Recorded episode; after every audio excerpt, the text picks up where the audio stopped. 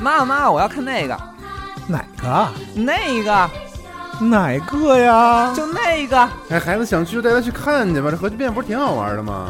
耶，去看核聚变喽！哎呦，让我瞅瞅这广州站核聚变都有点啥呀？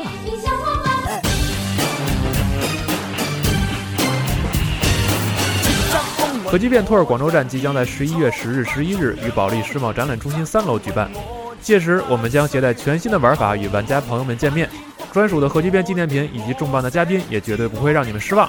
十一月十日、十一日，我们在保利世贸展览中心等着你。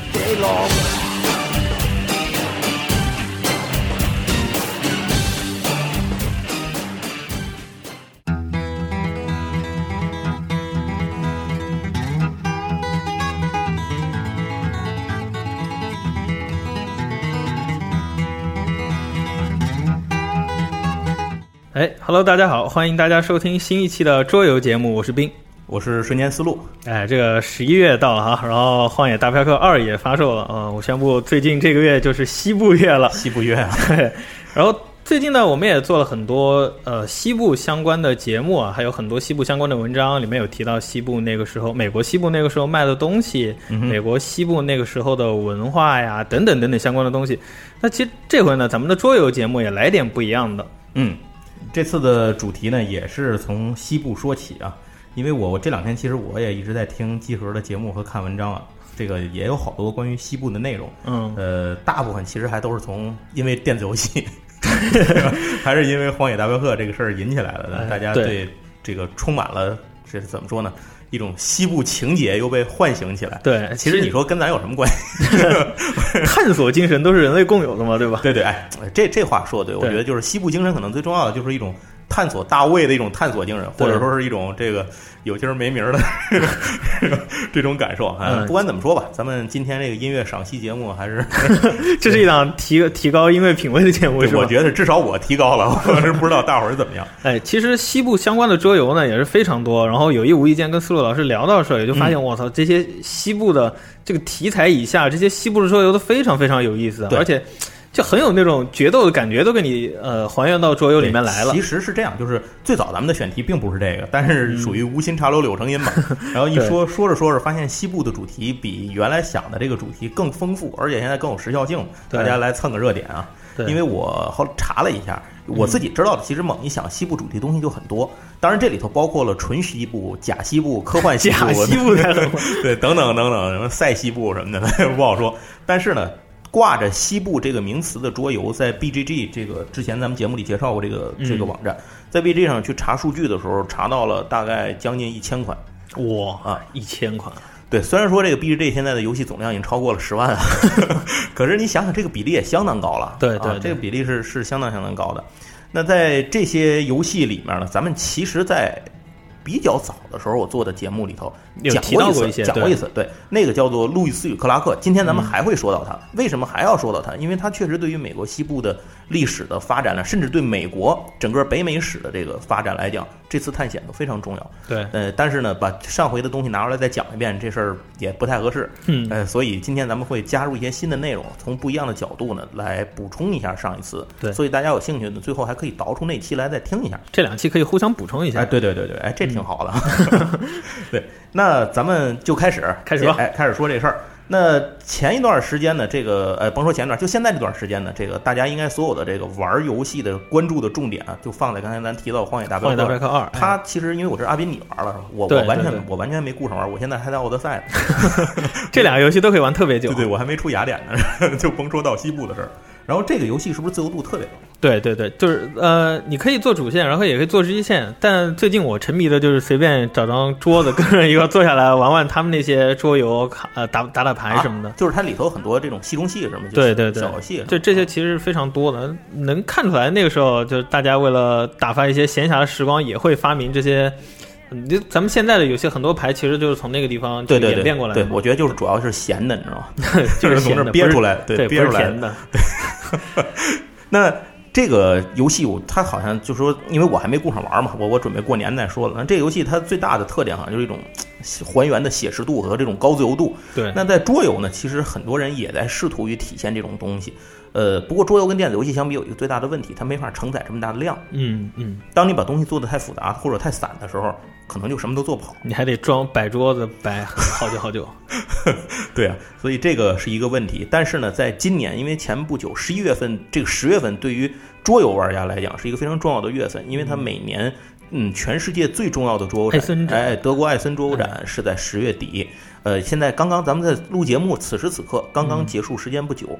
在这个艾森展上呢，有每年艾森展都会出来很多热门游戏嘛，就是所谓话题作品。那今年的话题作品当中呢，应该在我之前录了一个我自己的节目，就是讲那个艾森预热的节目。第二个，最就就是这个关注度比较高的排第二的，我们就是一个西部游戏。哦，这个西部游戏呢，直译名字就叫《西部传奇》。哎。这个游戏讲什么呢？Western Legendary。对对对，它就是它讲的就是在美国这个西部开拓荒的这个时代里头呢，它强调的就是自己的沙盒自由度。哦，哎，怎么讲这桌游怎么讲叫这个呢？首先说这个游戏啊，最终的游戏胜利目标是你要这个实现自己的价值吧，就是分数来体现你得多少分。但是什么东西能得分呢？它里头的得分渠道特别多，就是它这个分的变现方式特别多。那你如果想在这个世界里成为一个传奇，你有很多种选择。比如说啊，你可以这个正正经经的那个牛仔嘛，正正经经就是贩牛嘛，运牛啊，搞搞农场，哎，对对对，搞搞农农牧业这种畜牧业，你可以干这个。然后接下来呢，就是你可以打，对吧？就是比如成为赏金猎人，呃，你可以去，首先你可以去抢银行，我，你可以作为劫匪，就是你可以去抢劫，嗯，然后你也可以作为警长去逮他们。维持治安，对对对，什么以牙还牙，以眼还眼，是吧？在这个西部，成为什么都由你来决定。哎，对对对对，就是这种。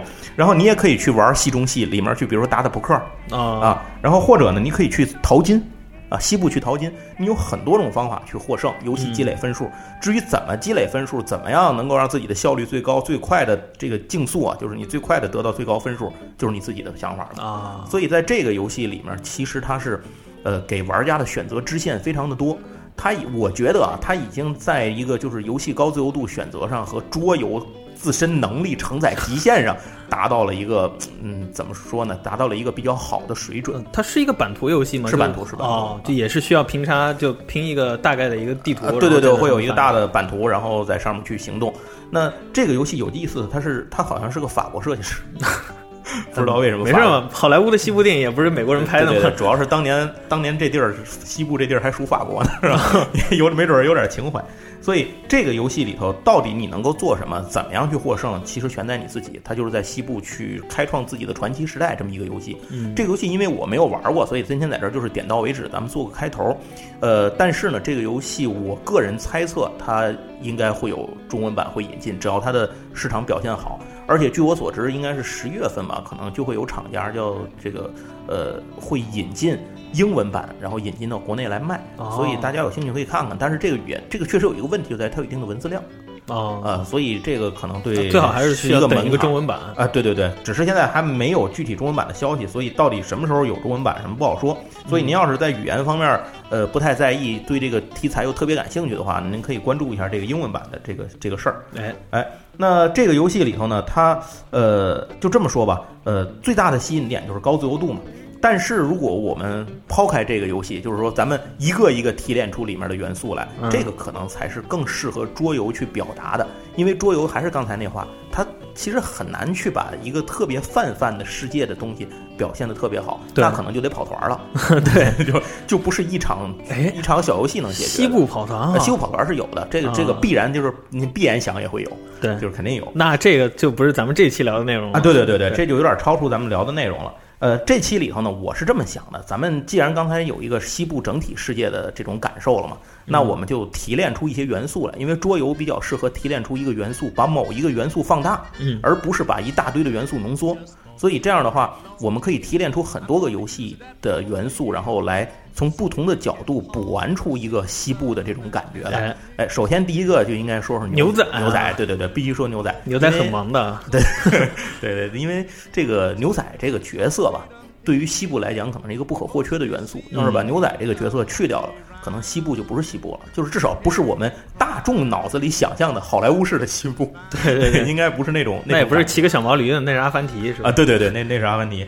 呃，然后这个牛仔这个这个角色呢，其实呃，它比较特殊的一点在，它是一个真实的职业。哦一直到二零零三年的时候，这个美国这个他去定了一个那种呃职业的这个规，就是职业的这个叫怎么说划分。然后在这个里头呢，牛仔还是一个正式的职业。对不对？我可以当一个职业，牛仔你当个职业牛仔是没问题的。他在好像很多那种南部州什么的，他他好像很多这种啊还是存在这种对还是牛仔德克萨斯对就达拉斯那些地方虽然虽然说现在的牛仔跟当年的牛仔已经不一样了，那是对对对，肯定不一样。但是牛仔这个职业依然有，可是这个职业相对于其他职业来讲，可能它出现的时间在历史上比较短暂。嗯呃，就是它真正有人在做这件事儿，就是比较短暂。可是，呃，这个职业是怎么来的？首先说牛仔这个事儿，就是牛嘛，它首先最重要的还是运牛。对，哎，那可能好多人觉得牛仔就是特别风光，天天这个拿着枪，然后到处乱转，然后打打印第安人，这这天天决斗，然后喝酒打牌，什么什么逛酒馆儿，其实不是那么回事儿。就是牛仔这个职业，其实在它出现是很累的。对为什么这么说呢？因为这事儿要往前倒一倒，就是最早美洲大陆上面是这个没有现在咱们这个概念上的这种牛的。就是咱们这种这种现在家畜家畜的这种牛，这些牛哪来的呢？是英国和西班牙人来的时候自己带过来的，嗯就跟马其实是一样的，原来也没有马。对，对，那它这些东西带过来之后呢，就大量的引进，因为美洲就是这种水草丰沛嘛，嗯的大草原，也没什么人。那对也没人，关键是也没人，所以在这地儿养牛就特别合适。然后到了十八世纪初的时候，已经有大量的牛群出现在这俄亥俄和肯塔基这些这些地方了。嗯那尤其是肯塔基隔壁这个叫什么伊利诺伊是吧？对伊伊利诺伊伊利诺伊州被印第安人称为叫草原之国。嗯哎，所以你就想这个地方的这个这整个这个养牛的环境得有多好，所以这地方就可以称为是养牛乐园。哎，但那个时期这些地方就是还没有提到那么西进，就是所以刚刚提到这些州，其实还不是在我们传统意义上想到的什么达拉斯啊，啊，对对再再往西，对对对，其实还是在美国中偏东部一些地方的。对，没错。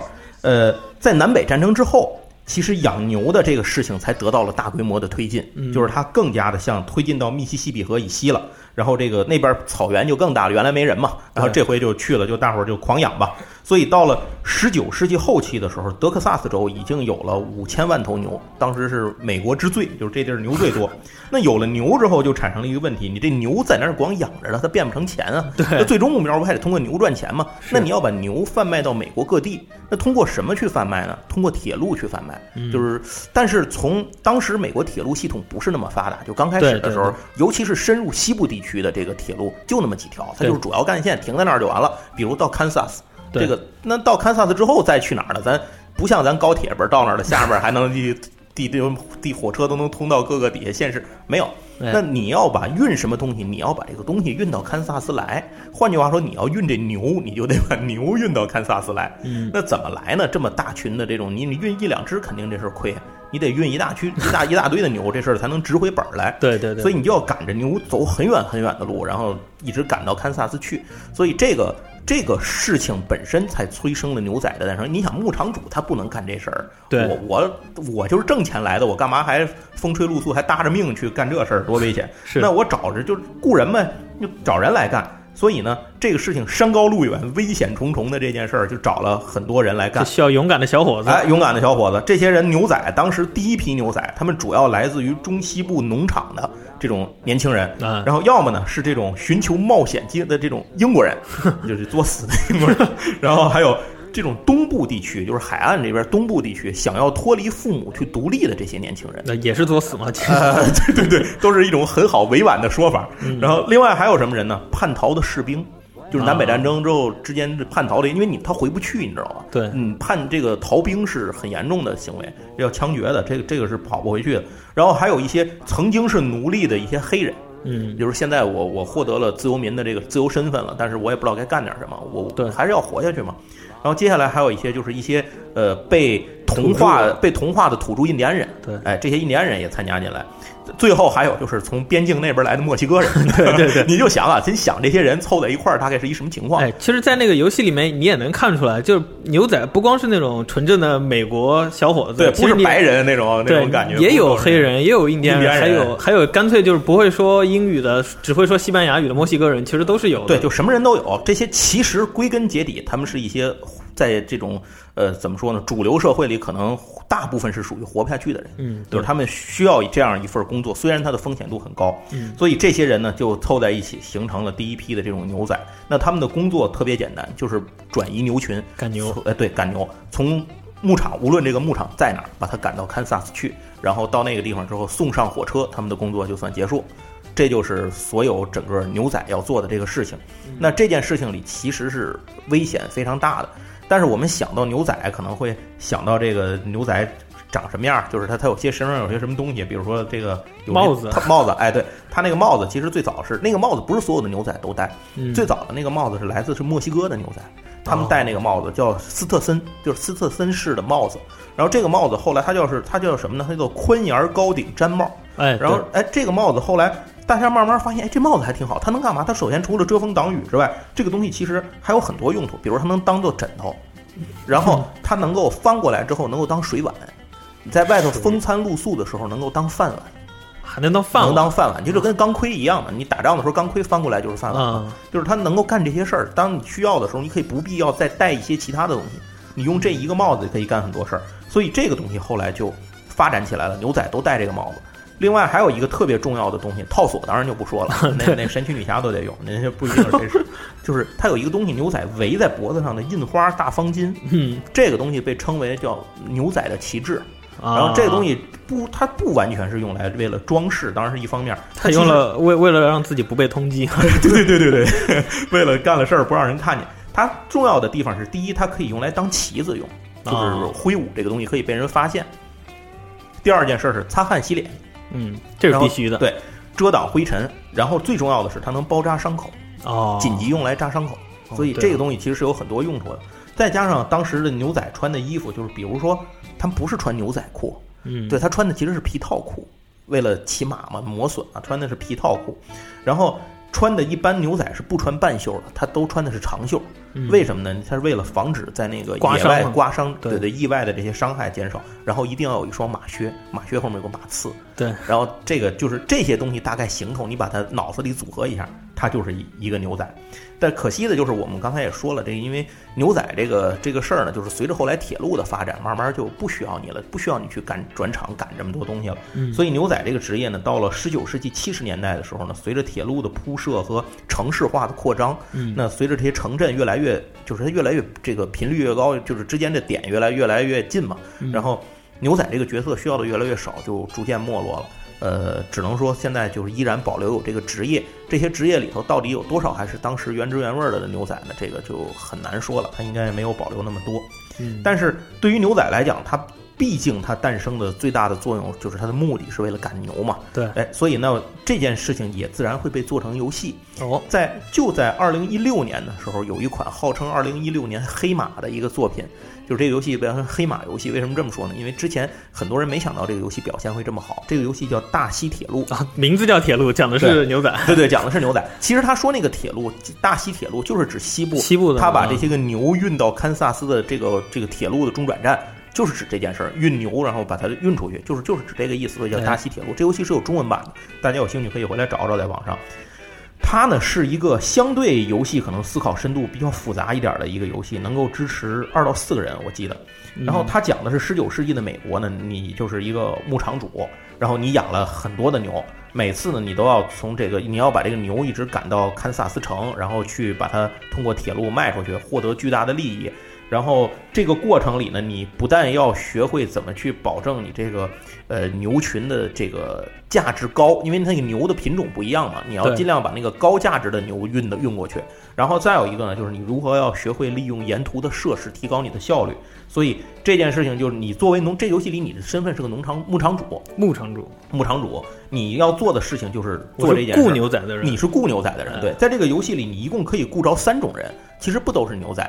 第一是你可以雇到牛仔，然后这个牛仔的作用是呢，你的牛仔越多，你过那个牛场买牛的时候就越便宜，而且它这个游戏里的牛是通过什么来体现的？是牛牌卡牌。卡牌，嗯。一组牌有各种不同的牛。当然，这个牛有牛逼的牛，还有不牛逼的牛，这样就是越牛逼的牛分值越高嘛，就是这样、啊这样来积分制的，积分制，对对对，就是你运过去的牛，换句话说都费那么大劲，凭什么你挣的钱多？呃，这总得有点说法，他就通过这个来说。然后，如果你的这个牛仔呢，会影响到你这个游戏里面的牛的品质。在你游戏开始的时候，其实你就是五张这个最普通的牛，还有九张可能这个什么二级牛，就是五张一级牛和九张二级牛。二级牛可能是弱一点的，我有点忘了这件事儿，一级牛好一点。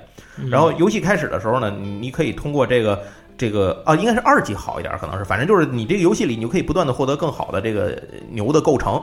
呃，总之这就是牛仔相关的事情。第二个职业呢，你可以请建筑师，这建筑师就是刚才咱提了，你要沿途利用建筑，对吧？你可以用建筑师去中间去造一些建筑，这个建筑呃，不但它有很多强力的能力，而且还能跟其他玩家收过路费。就别人要走你这儿，比如说我盖一客栈酒馆，你从我这儿过，你想喝杯酒，那你这钱是我挣你的，哎，就是这样。接下来第三种呢是工程师，然后呢，你可以请这个工程师，然后让工程师其实的作用就是帮你提高运牛的效率。造铁路，呃，对对，就是相关，也不一定是造铁路，就是他会给你提供一些这种，你可以理解为技术外挂吧，啊、就是干这个事儿。然后整个这个游戏里面呢，这个通过运牛，然后来获得最后的分数。呃，应该说这个游戏在当时出来之前，呃，很多人是没有觉得，就也不能说看好，也不看好，就没有太多的想法。就觉得很一般。对，但是当游戏出来之后，哎，玩过的人就说，哎，这游戏不错哎，这个挺有意思的。尤其是它这个三种职业，你如何去配比？当然，我们现在来说，这个游戏里牛仔确实强，就是你要选牛仔，确实比那俩牛逼。但是你并不是说你只选牛仔就一定能赢，它还是有很多得分路线的。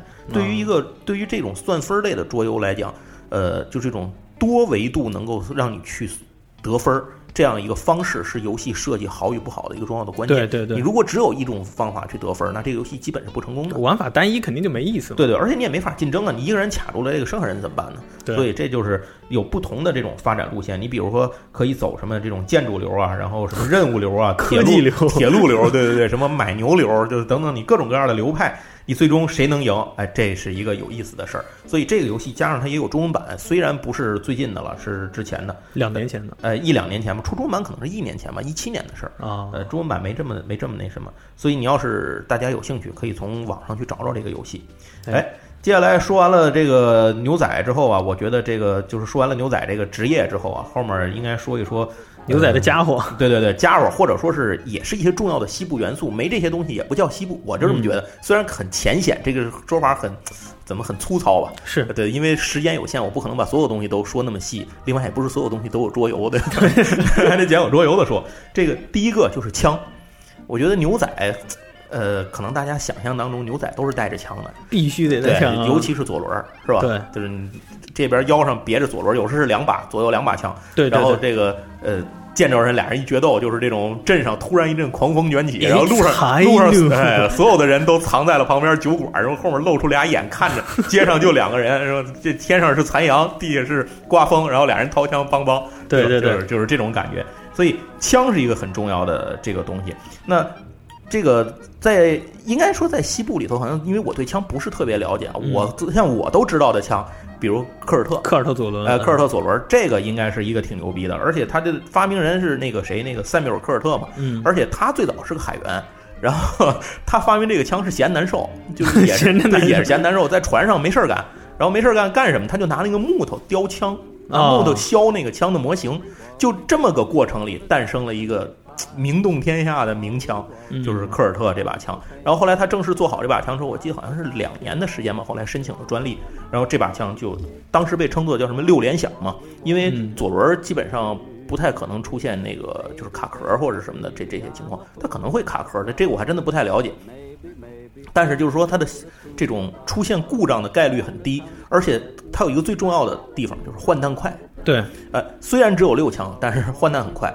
呃，据说好的牛仔这个就是这种神枪手吧，快枪手换子弹，就是他那个枪是一般是挂在你的右边嘛，因为你那个枪是往左甩，那个弹仓能甩出来。嗯，然后甩出来之后，他应该是腰带上别着有子弹，他是用手一抹，他那个五个手指头里面加四颗子弹，然后再接着再用大拇指和食指中间再夹住两颗子弹，这就是六颗子弹。然后同时把那个左轮已经甩出来了，那个弹仓已经甩出来了，把子弹填进去之后再甩回去，再开，然后开枪。想想都帅啊！对，这个过程一般来讲需要就是甩轮儿回去需要一秒，刚才换子弹需要两秒，但是因为可以同时做，其实就是两秒。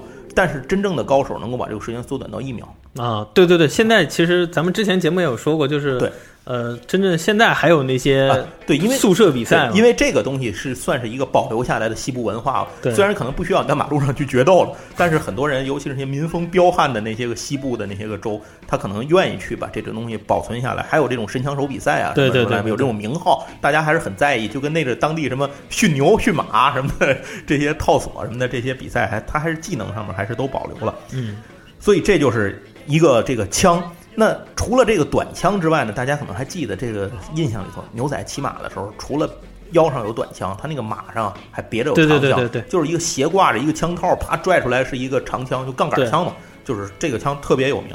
然后杠杆枪这个东西呢，其实它也是一种嗯一种在那个时代的一个新发明，因为在南北战争的时候，那个就再往前那些枪都是比较老式的那些个枪，就是对前装的那种比较老式的那些枪。然后后来有一个叫这种斯潘塞的一个年轻人，然后他就发明了一种利用杠杆原理去打开这个枪，然后装填子弹去开枪的一个方式。这个枪能装七发子弹。然后后来呢，这把枪呢又温彻斯特，对，被温彻斯特修改了，也就成了后来非常有名的军用枪，就是温彻斯特杠杆枪。那这个枪它的设计从就咱就不说枪的性能了，因为这个超出了我的知识水平，咱就说从枪的外观设计上来讲，它其实特别适应马背上的需要。为什么这么讲？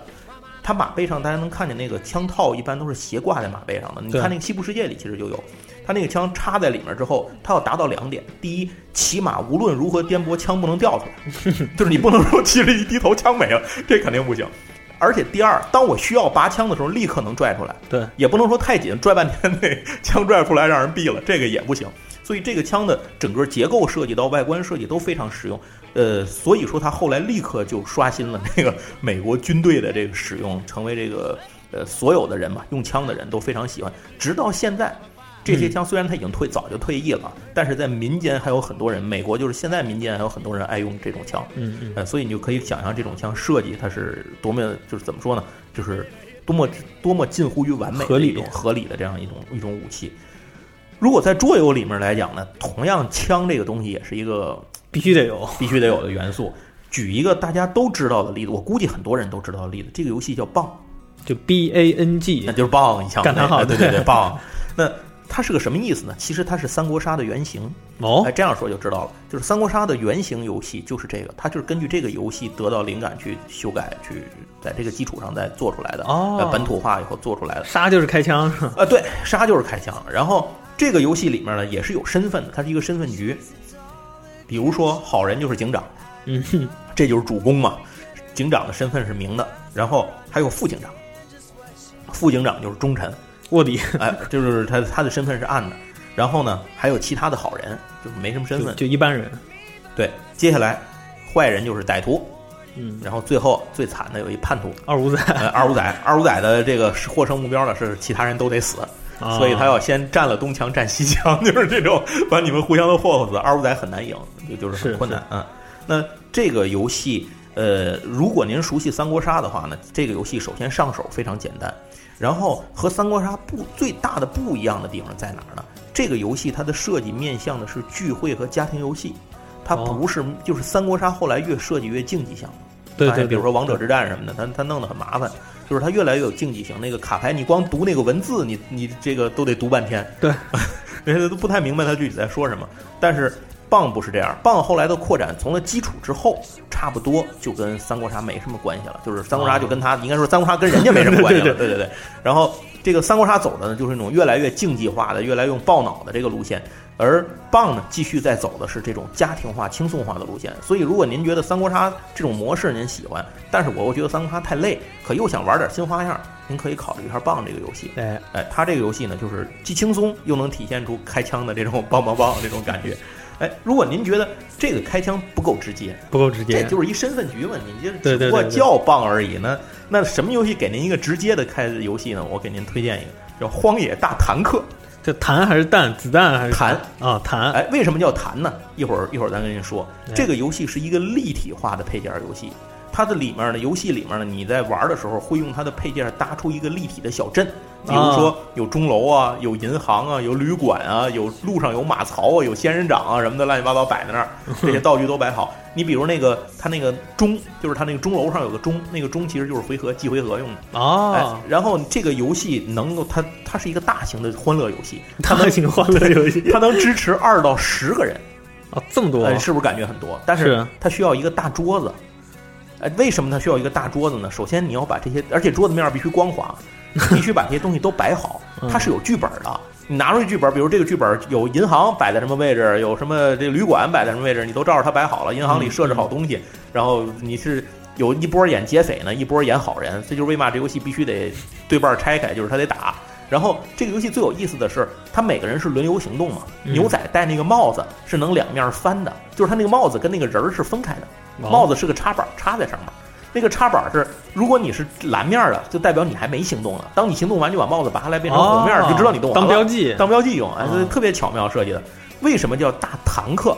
这个游戏里面每个人你扮演其中一个角色，你把你那个棋子儿摆在这个小镇立体的小镇里，嗯，然后你要击毙对手，那你就要拿出一个像叫子弹的木头的圆片儿来，放在那儿，瞄准对手，用手把它弹出去，哦，弹射击倒对手。啊，这一语双关啊！这一既是子弹的弹，又是弹射的弹。，对，所以它真的是要你用手去，它是一个弹射动作类游戏，而且你的人儿是可以移动的，比如说你我可以躲躲跑跑跑，躲到马厩后头，或者嗯躲到什么这个旅馆里头，然后或者说是什么藏在什么地方，靠偷偷绕过去敌人。它这个游戏里面的弹射视野是可见即可即可得的。哦，就是你要趴在桌上去看对手在哪 把它把它弹，战锤可不能弹出去，弹出去你得哭死吗，那得多少钱？这游戏你要弹出去把对手弹飞，然后再击倒对手，特别有意思。就是这是哦这是一个特别欢乐的游戏，尤其是一群人玩的时候，我觉得再放上点那个像咱们背景音乐这样的音乐，呃大家一起一起来玩，我觉得我我都能想象到，我玩这游戏肯定会把那小木头片子给弹到桌子底下哎，去。对，这游戏唯一的问题就是需要从低头捡东西。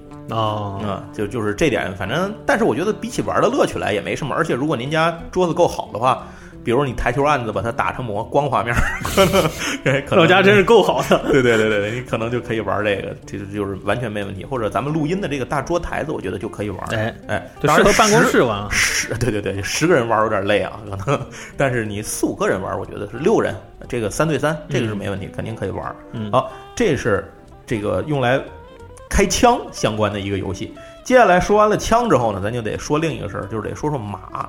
哎，那马这种东西呢，咱们刚才其实也提了一句，就是最早这个欧洲人到达美洲的时候，这个美洲已经没有没有马这种东西，所以它其实是欧洲人带过来的。那他带过来的很多马呢，其实品种也不一样。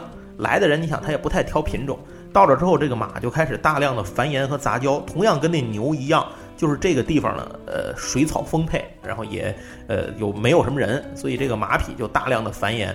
同样，当时的印第安人也是没见过马的。嗯，呃，西这个西班牙人刚去的时候，他们这个骑兵有马，其实占了很大便宜。但是印第安人很快学会了用马，并且通过各种手段获得了很大数量的马。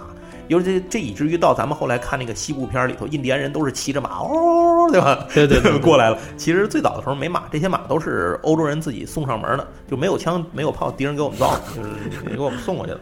所以到了十八世纪的时候呢，美洲已经有了很多各种各样的马匹，但是这里面特别要说一种马，就是这个夸特马。夸特马这个东西呢，是美国最流行的马，它大概身高是一米四五到一米七五，重量是四百三到五百四这样一个公斤啊，这样一个范围。它是十八世纪由美国人育种培育而成的，一直直到今天属于一种杂非常成功的杂交马。赛马了。哎，这种马呢，它擅长对它是赛马，它最擅长的是短距离冲刺。哦，就是它可能不太擅长于长距离移动，但是它擅长于短距离冲刺，就是也可能耐力不是那么好，但是爆发力好。然后这个马匹的最快的速度能达到五十五英里每小时。应该说，这个这个夸特马的，这不是各种马都有协会嘛？或者是各种种马，当然有协会。那夸特马呢？协会是世界上最大的这种马种的登记组织。哦，全就是全球最大。它可以帮助牛仔们做很多的工作，就是它可以理解为一种叫做牧牛马，咱知道牧羊犬？哎，这叫牧牛马。呃，为什么这么说呢？就是说，夸特马这种它本身的身体的结构啊、线条以及它的一些特性，都比较适合于牛仔的工作。看着很有力量感。对，比如说围着追牛群，围着牛群打圈儿，或者是这种这种什么绕桶绕桩，然后就是牛仔骑在上面挥舞套索等等等等这些行动，就是它的马跟你的配合非常好。直到现在呢，夸特马也是一个这种比赛也是非常常见的，所以在当地呢应该是非常非常受欢迎对对对，非常非常受欢迎的一件事儿。那咱们要说到这个桌游的话，可能这个事儿就要说的多一点了。哎，如果说到马这件事情呢，其实到游戏里头赛马、桌游赛马那是很多的，嗯但是呢，跟西部的马可能没什么关系。可是咱们要说一个跟西部马有关系的东西呢，这个游戏叫做小马快递。哦，Pony，对对对，小马快递这件事儿啊，呃，很多人都听说过。因为如果说美国西部是一种冒险精神的代表的话，小马快递是其中最积极、最正面的一种精神的代表。怎么讲？哎，为什么这么说呢？其实如果大家知道小马快递是什么，它名字就是快递嘛，它它是可以理解为早那个时代的顺丰。哦，哎，我看它的英文名就是 Pony，就是那个 Express。对对对对，所以它其实就是送快递的。对，呃，那为什么要送快递？这咱就不说了。这个有人互相之间有距离、有需求，就会产生需要寄送东西这件事儿。对对可是呢，在物流十 哎，对，就是物流。在十九世纪六十年代的时候，这个横贯北美大陆的邮政通讯是一个非常困难的事情，因为还是那话，山高路远，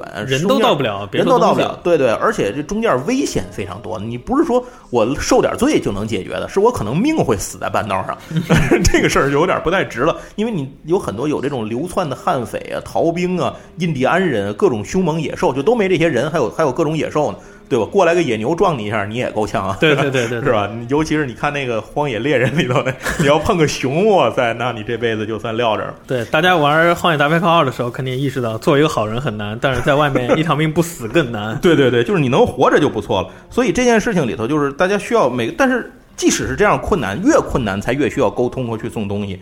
于是呢，就有人想，那是不是我们可以去做一个快递，做一个货运，把这个从陆地上把这个东西送出去？一般来讲啊。如果是从纽约寄信到加利福尼亚走水路的话，它要一直绕绕绕，得走两三个月。对，所以如果走陆路，是不是能够更快一点呢？于是呢，在呃美国就诞生了一个横穿中西部的一条邮政道路，这个邮政快递叫做小马快递。它最早是加州一个参议员提出来的，然后提出来之后呢，得到了呃三位富有冒险精神的这个实业家吧，他投资，因为需要钱嘛，是投了多少钱呢？当时投了五十万美元。然后我当时的五十万美元那真是天文数字了，这这个价是非常大的。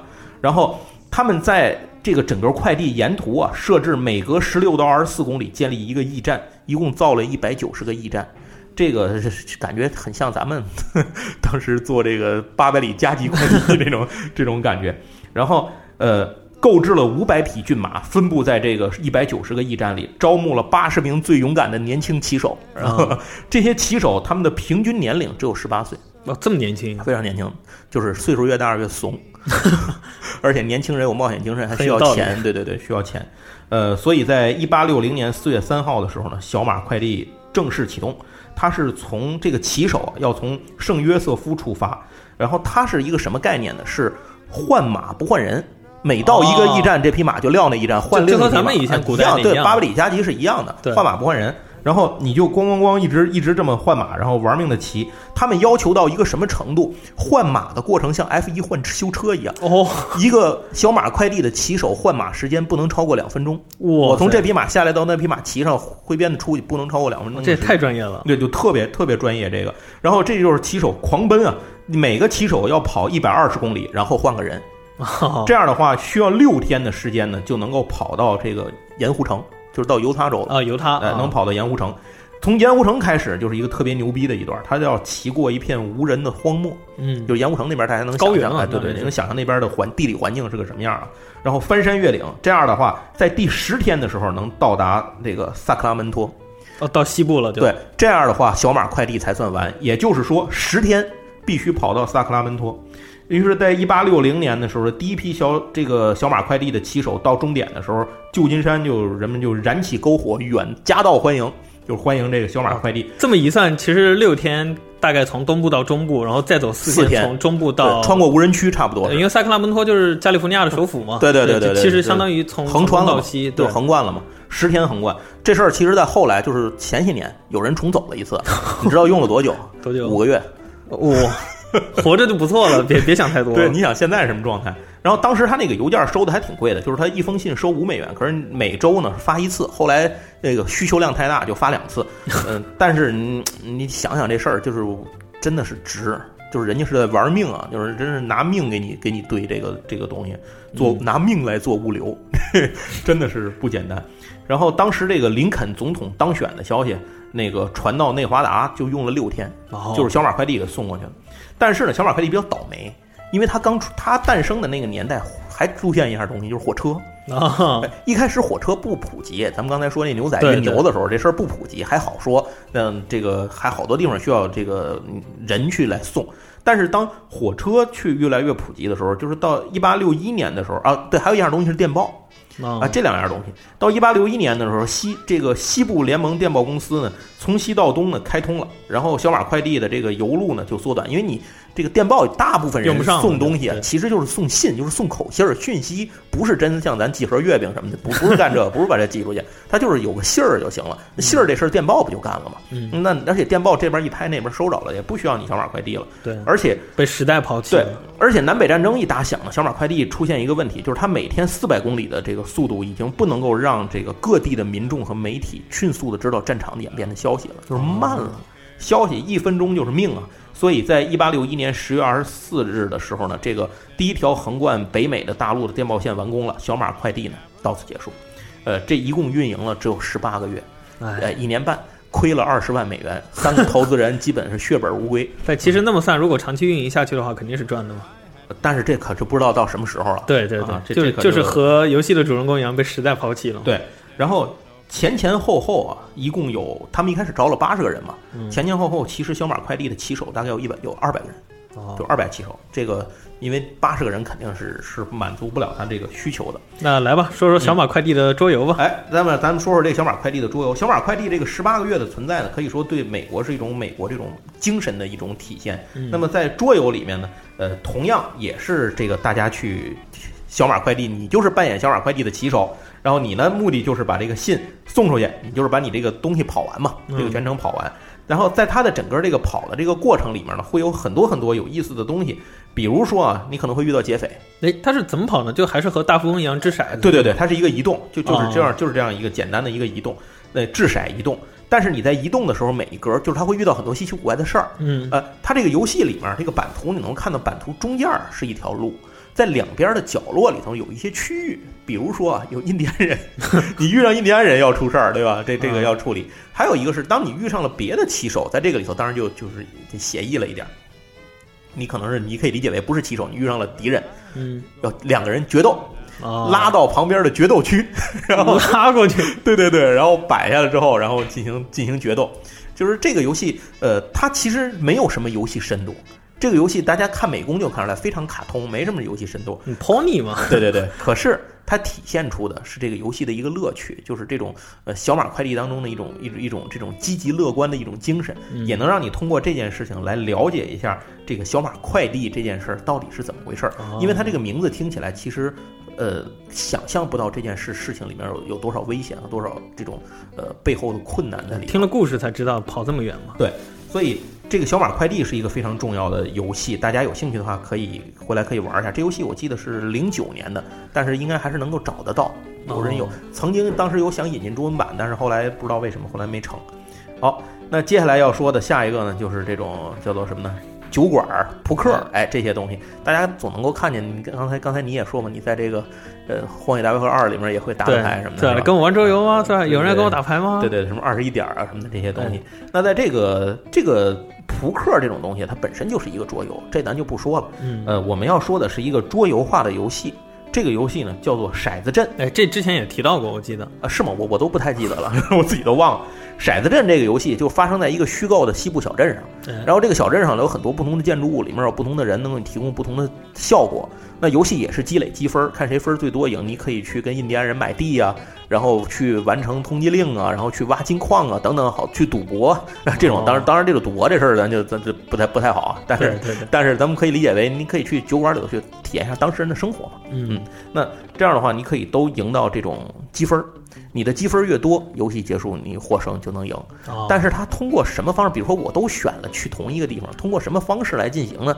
掷骰子吗？每人有一堆骰子，一这个堆一堆骰子，这一堆骰子上面画的不是咱们常见的点数，而是扑克的不同的画面儿。哦，比如就是勾嘎的 K，然后、哦这个九十什么的这种这种，然后然后还有一个应该是 Jog 吧，然后这几个面儿，然后你扔出这些骰子的时候，你是有一个骰盅的，哗哗去摇。嗯你这个游戏过程里面，你要摇出来最高的牌型，花色牌型，嗯你的牌型最大，这地儿就你说了算。哦，但是它在摇的过程里，你可以选择你摇完了之后，夸摆在那儿，我摇什么是什么。我有肯定不满意的骰子怎么办呢？你可以调整骰子重扔，代价是花美元。你花钱，钱就是分儿，分儿就是钱嘛。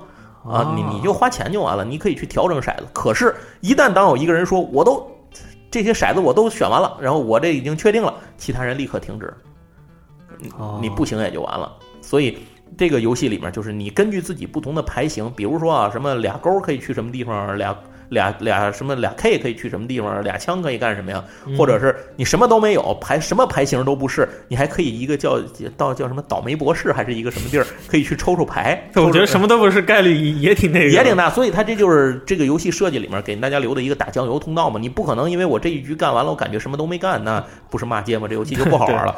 就是因为有这个这个倒霉博士那儿，所以还得让你赌一赌，是吧？嗯然后这个游戏呢，呃，也是一个偏欢乐向的掷骰子游戏。它唯一的问题是玩起来声音比较大，哦就是大家在哗啦哗啦的摇哗啦摇骰子，但是呢，非常的欢乐。它能够体验到那种扑克牌的感觉，但同时呢又有摇骰子的动作，啊所以都加在一起呢，让大家觉得非常怎么说呢？非常有西部感，嗯有这种代入感。这个游戏也是有中文，它是那个上海咱之前提过米宝海豚那家公司，然后对它它引进的。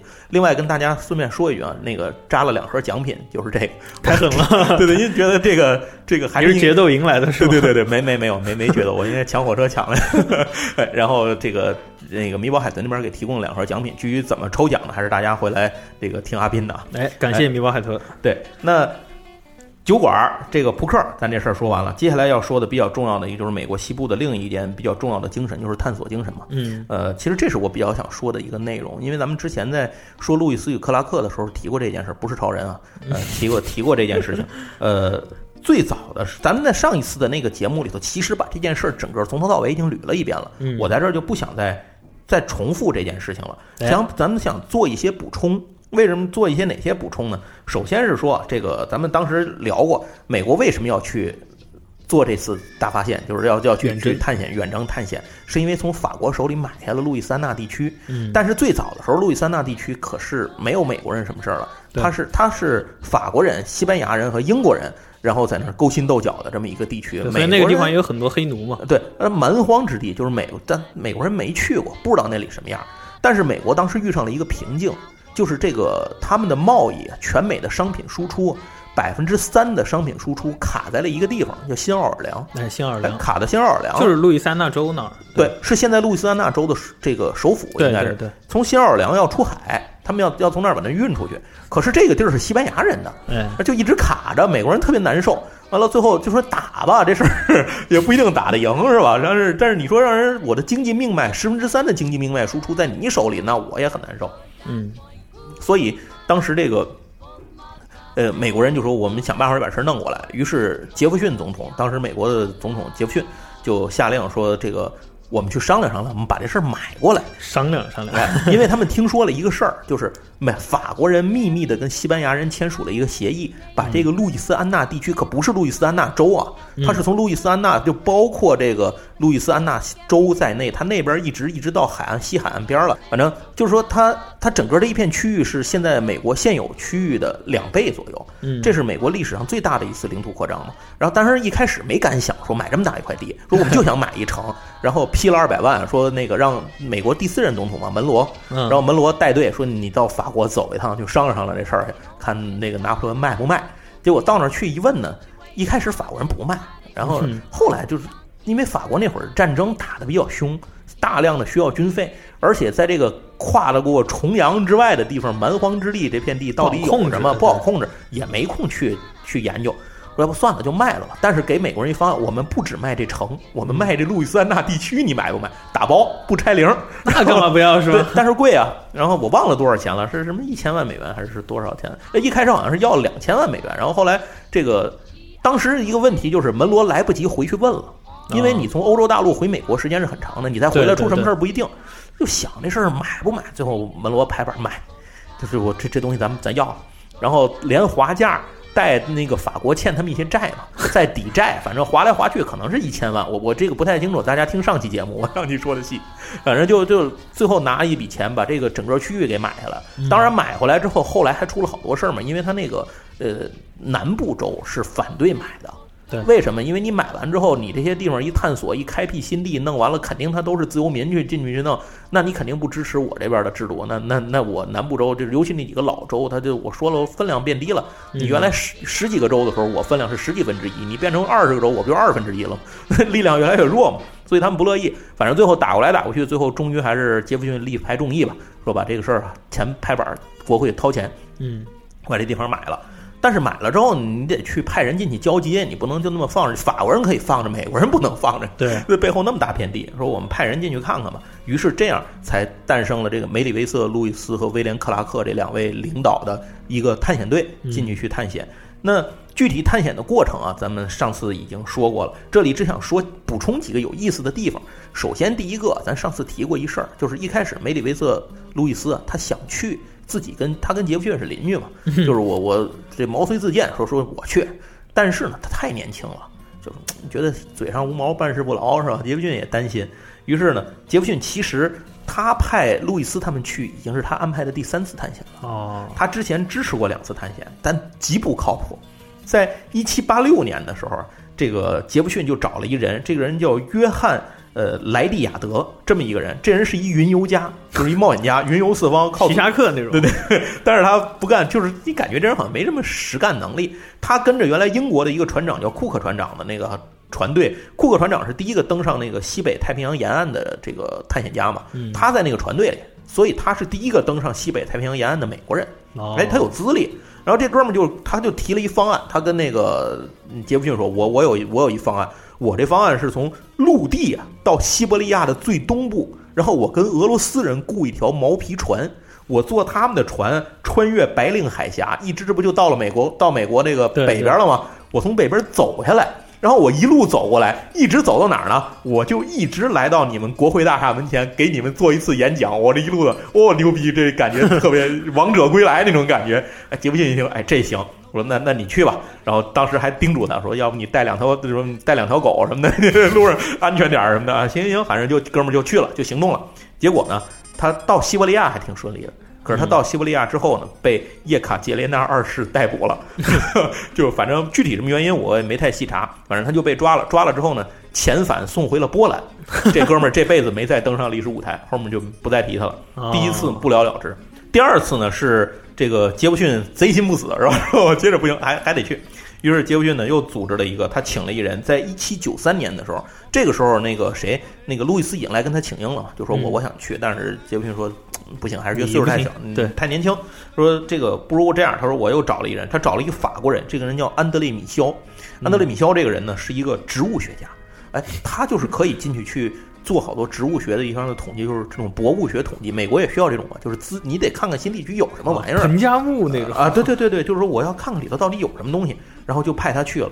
结果呢，这个就是他去了一段时间之后，这个呃，杰弗逊发现一问题，这哥们儿不是个植物学家，他是法国人的密探，哦，卧底 就，是对对，一双重身份。不，他还不是对美国不利，你知道吗？双重卧底。对他去想干什么？他是用美国人的钱去西部跟印第安人斡旋，纠结一批力量，这个打击西班牙人。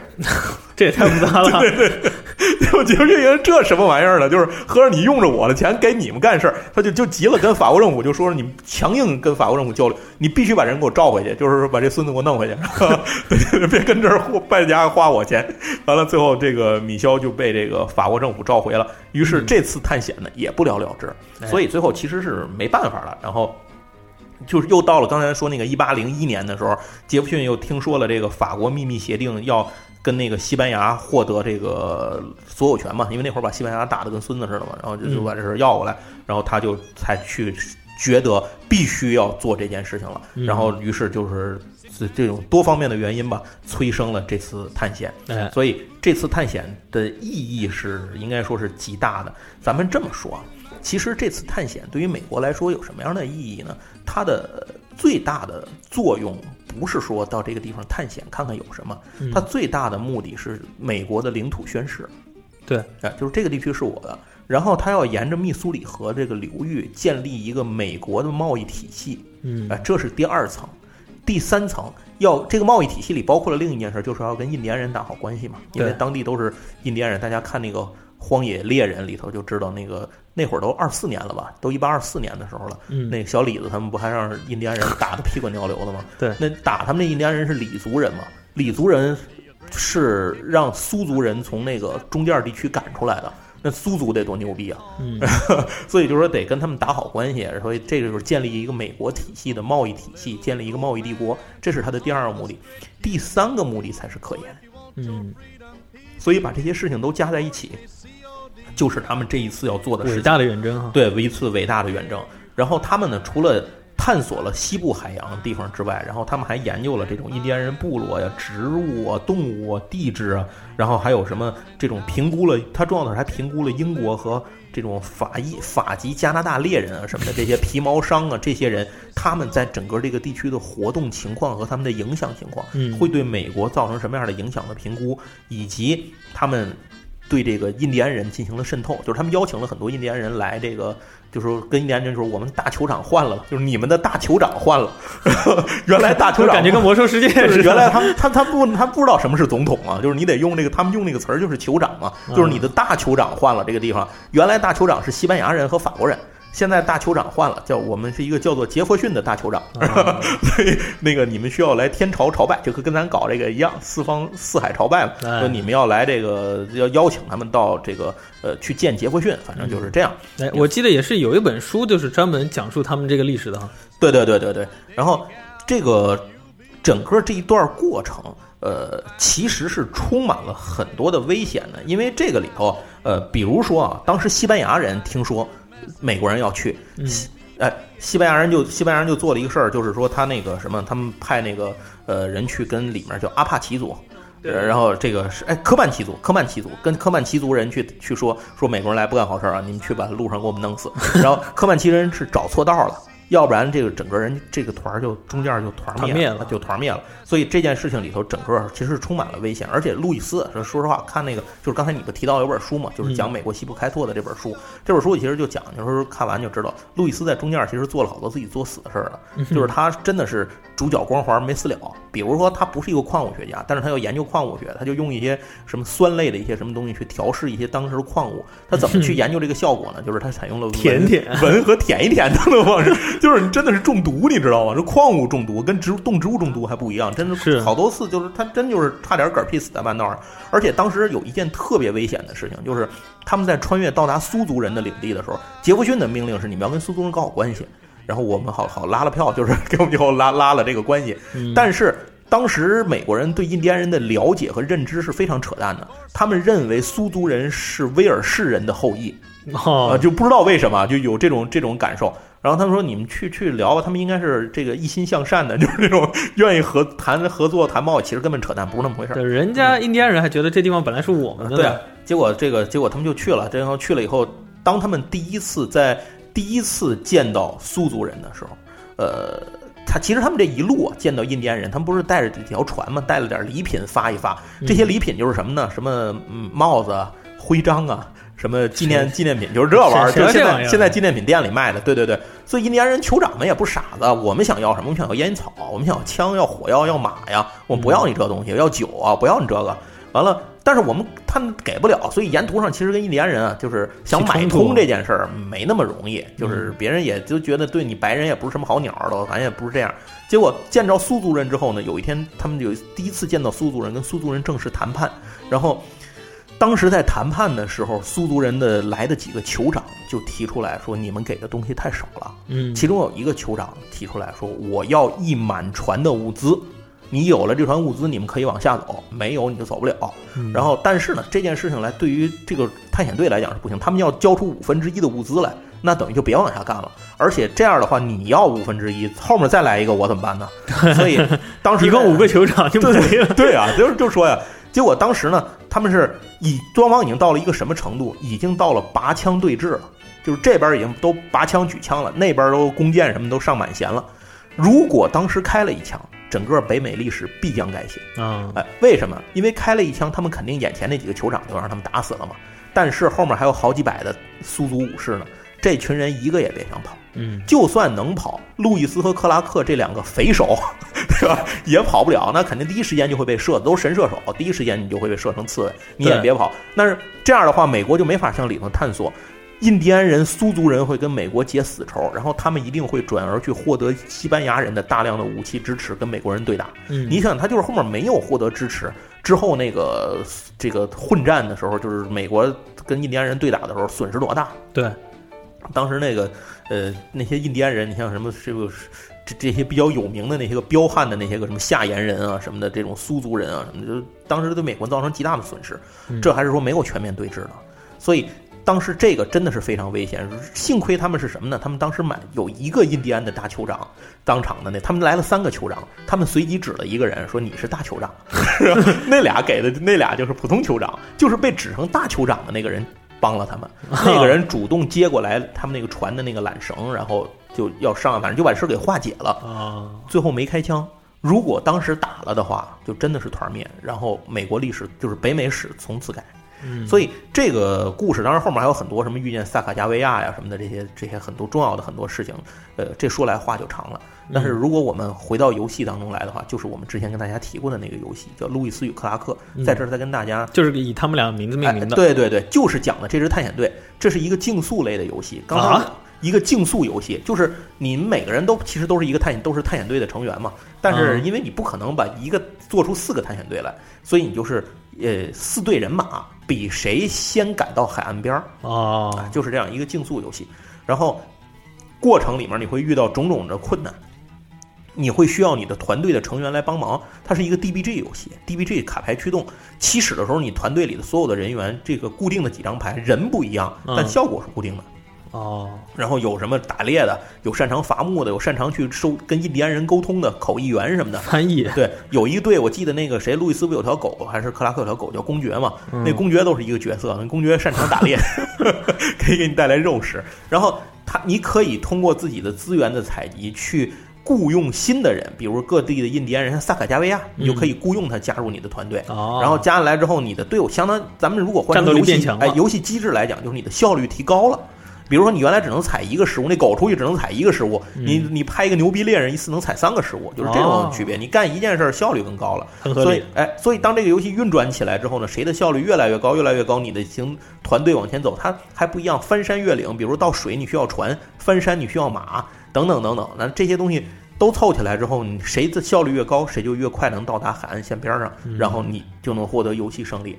哎，这就是整个这个探险类的这个游戏的一个一个过程。啊，然后在这儿就不细说了，大家还是回来去看看前面那个那个咱们的之前介绍的那个东西。就叫路易斯与克拉克。对，哎，最后我是要说一个元素，因为时间有限，最后咱再只说一个元素。嗯这个元素我觉得是呃西部生活里不能少的，抢火车。啊，对 就是有人说这个这个是是抢火车不能少，对，其实咱们觉得呃看西部片儿，我我是印象里头小必须得有啊必须得有，你要不抢火车干嘛呢？大家业余生活 来钱最快嘛，这个对来钱最快，所以这个里头呢，要给大家说一个一个比较牛逼的一个人，这个人啊是美国应该说是世界历史上的第一。他是什么呢？第一个抢火车的人，就是第一个。当当然这也存在抢劫不是好事啊，各位。对对对对对。但是这件事情呢，是大家可以去了解一下。呃，这个人啊，是就是当时美国火车刚刚开始通车嘛，嗯呃，那个时候还没有人想过去抢火车，他们抢的是下了车以后的旅客，就是这种人是经常被抢的。但是呢，呃，里我们今天要说的这个主角呢不太一样，脑洞这个不太一样。呃，这个人叫山姆巴斯，他呢是出生在一八五一年，出生在印第安纳州的一个农场里，他是个孤儿啊，和他哦叔叔还有九九个孩子生活在一起。然后十八岁的时候呢，哥们儿决定自己创业，然后就学会开枪啊，学会了很多社会上的小伎俩啊，等等等等。然后后来他一直一路混到了德州，给警长当了一个这种，咱们算协警嘛，就是这种帮手对帮手，他是干嘛呢？给什么给警长这个马补补马蹄儿啊，什么挤挤牛奶呀、砍砍柴什么的，就干这个。啊然后，但是呢，他当时学会了很多社会上的一些本事，并且他很会存钱，存钱买了一笔 理财哎，对，存钱买了一个赛马，哥们儿就靠比赛挣了一笔钱，哥们儿就辞职了，说我有钱了。可是呢，这人啊，就是一有钱，日子一过好了，他就爱作妖，嗯，浪了，对，就浪了，开始浪了。结果他有一朋友跟他说说那个现在咱淘金牛逼啊，咱们淘金去吧。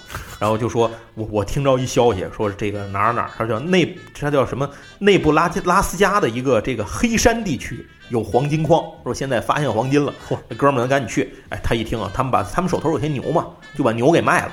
然后换了所有的钱，就扎山里去了，血本无归，就就是真是亏到就剩就就剩裤衩了。俩人，他跟他这哥们儿一想，咱这样回去也不行啊，过不下去。说要不咱干点儿，找几个朋友，咱干点儿有前途的职业吧，咱当劫匪吧。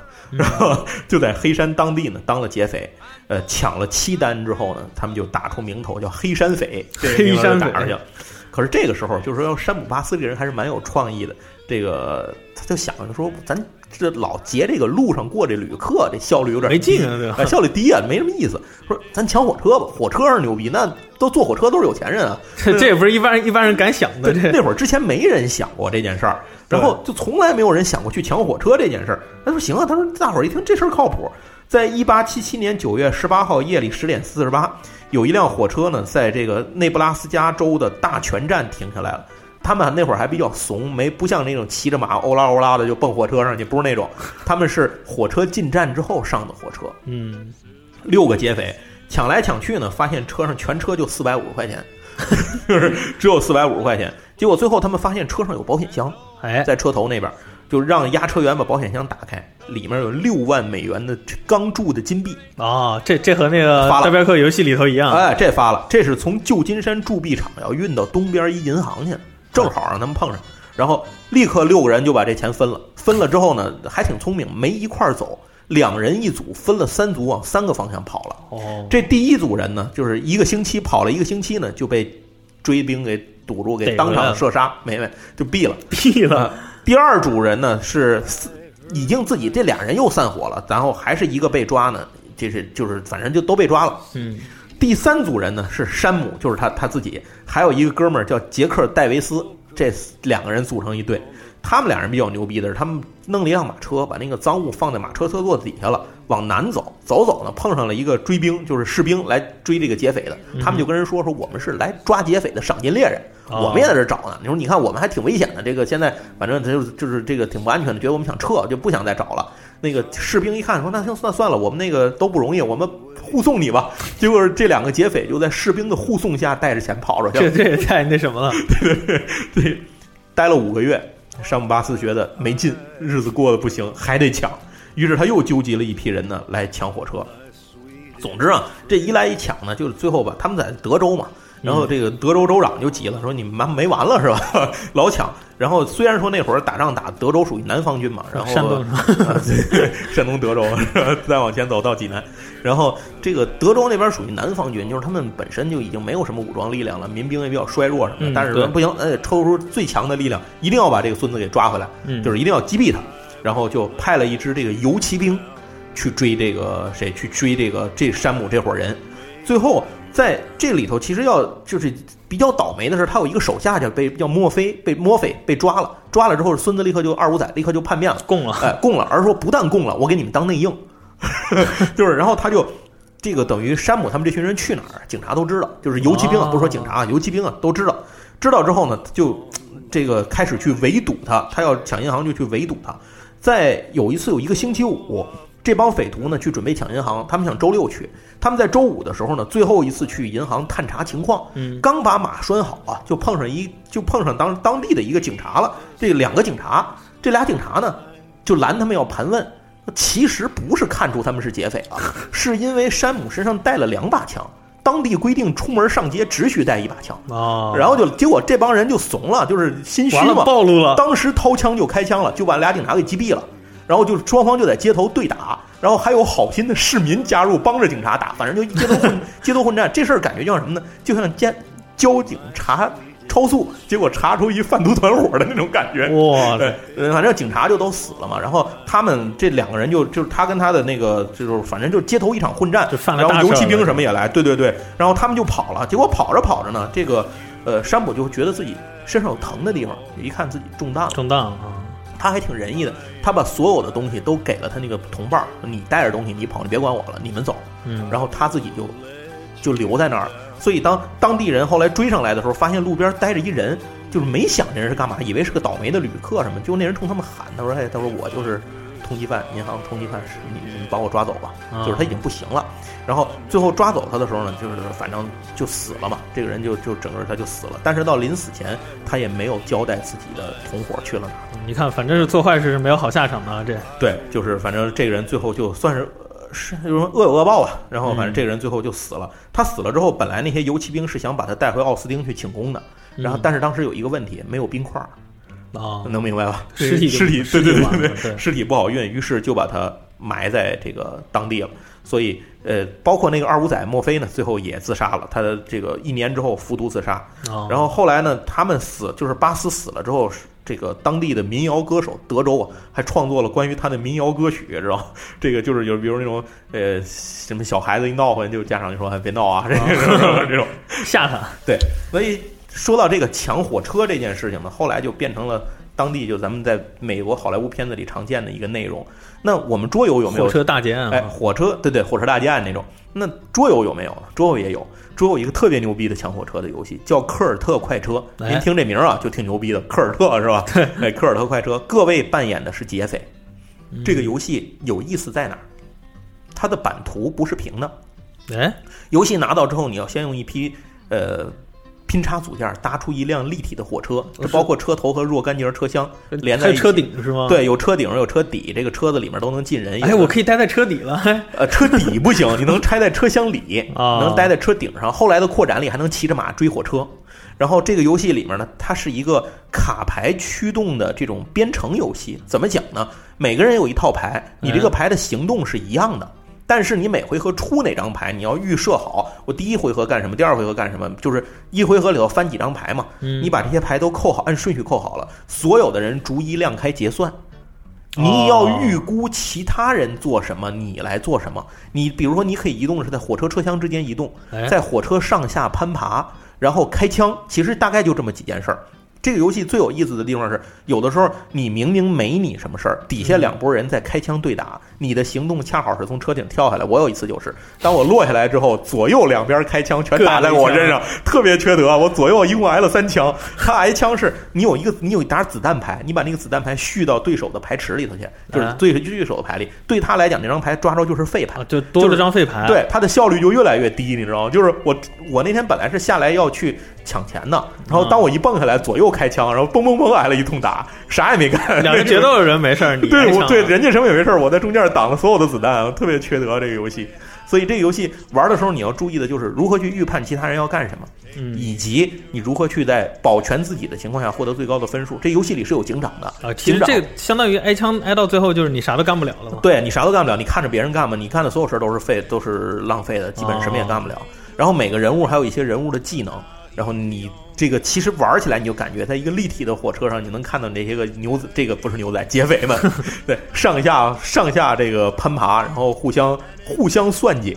这游戏躺着也中枪，对，躺着也中枪。最缺德的就是你算了半天，最后天算人算不如天算，就是经常有这种结果。这个游戏非常的欢乐，呃，它也是有中文版的这个科尔特快车。科尔特快车，对，科尔特快车，而且它还有几个扩展，所以但是扩展我没玩过，我只知道是增加了马匹，你可以骑着马追火车。哦，对，所以这个游戏里头呢，如果大家来玩的话，应该会非常的欢乐，这也是一个非常欢乐的游戏。所以这个西部游戏其实还有很多很多。对然后我们知道的什么猜狐狸，你可以用来猜身份嘛。What does the fox say？哎，对对对，你头发上插的那个脑袋，你看不见自己脑袋上插的那个是什么？你要根据别人的描述推算出自己脑袋上插的是什么。哦然后还有一个像就就一个就叫印第安语，这个印第安语呢是一个风雨者，哎，对对对，风雨者嘛。